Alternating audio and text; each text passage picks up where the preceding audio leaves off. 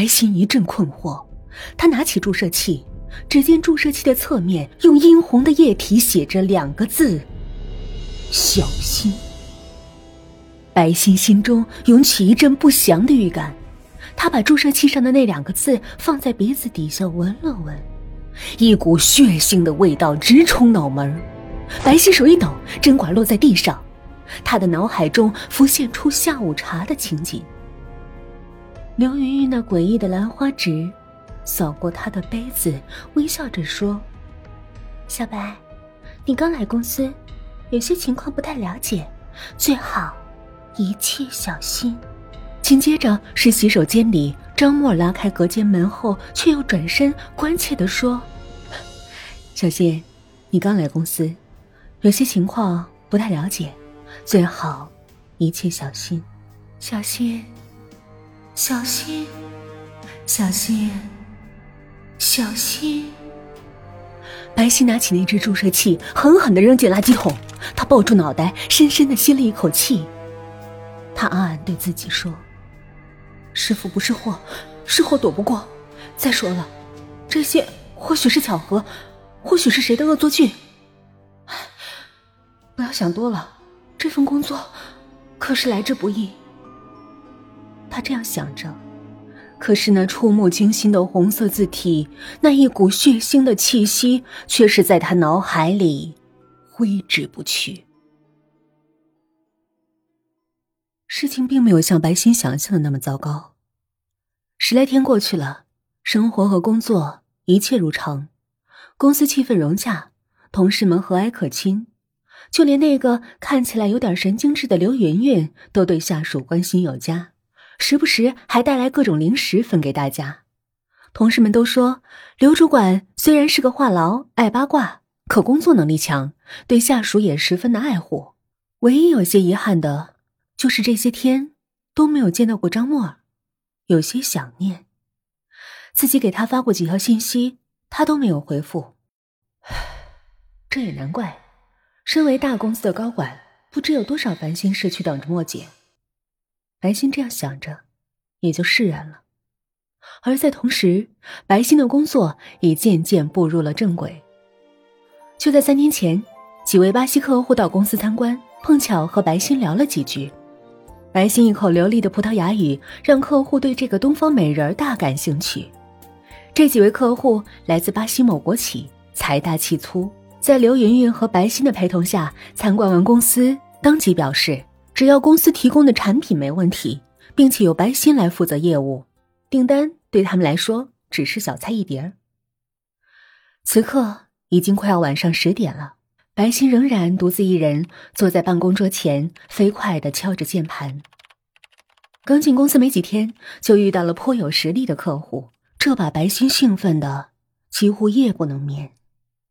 他觉得自己浑身都有使不完的力气。可人是铁，范世刚。白昕翻译完一段资料，才发现肚子早就开始咕咕叫了。他站起身，走到食品架旁，拿了几袋零食。和一瓶矿泉水，用最快的速度把它们消灭干净，接着又投入到了工作中。再过半个小时，他就可以把一切都处理好，只要在邮箱里点击给客户的发送按钮，就可以回家了。就在这时，白昕敲击键盘的手停住了，他的眉头皱了起来，一阵绞痛从腹中阵阵袭来。白昕不由得感到郁闷，自己肠胃敏感并不代表肠胃不好。以前在外面吃饭也时有吃到不新鲜的食材，可是那种腹痛是自己忍受范围之内的，不像在公司这两次，是一阵阵猛烈的绞痛，让他恨不得立刻冲进厕所，把吃到肚子里的东西拉个一干二净。白昕来不及多想，他抓起一包纸巾就冲出了办公室。走廊上的灯熄灭了一半，周围的办公室里只零星亮着几盏灯，这让走廊越发显得悠长而昏暗。白昕管不了这许多，他快步向走廊尽头冲去。忽然，他脚下一个趔趄，疼得他倒吸一口凉气。原来公司规定，女职员上班期间一律要穿高跟鞋。这一阵狂奔，让平时喜欢穿运动鞋的白欣差点崴了脚。白欣当机立断，他甩了甩脚，把两只高跟鞋踢飞在楼道里，顿时脚下一阵轻松。白欣三步并作两步，快速来到洗手间门前。洗手间的灯关了，里面一片寂静，一片漆黑。白欣记得墙上有开关，他胡乱抓了两把，没找到，立即放弃了努力。他冲进洗手间，随手去拉一个隔间的门，可是门锁住了。白欣顺手去拉隔壁隔间的门，运气还好，一下子就拉开了。白欣冲进去锁上门，立刻蹲了下去。顿时，他感到整个世界清静了。白欣一边蹲着一边想：“都说久旱逢甘霖是人生四大喜事之一，没想到闹肚子得到解决，也是这么满满的幸福感。”他正想着，只听“啪”的一声，开关被人打开了，紧接着高跟鞋的声音响了起来。白欣并没有在意，毕竟自己可以加班，其他办公室的同事也可以加班。那高跟鞋声，走到了白欣隔壁的门前，停住。吱呀一声，门被拉开，紧接着，有人走了进去。这个简简单单的动作把白欣吓了一大跳。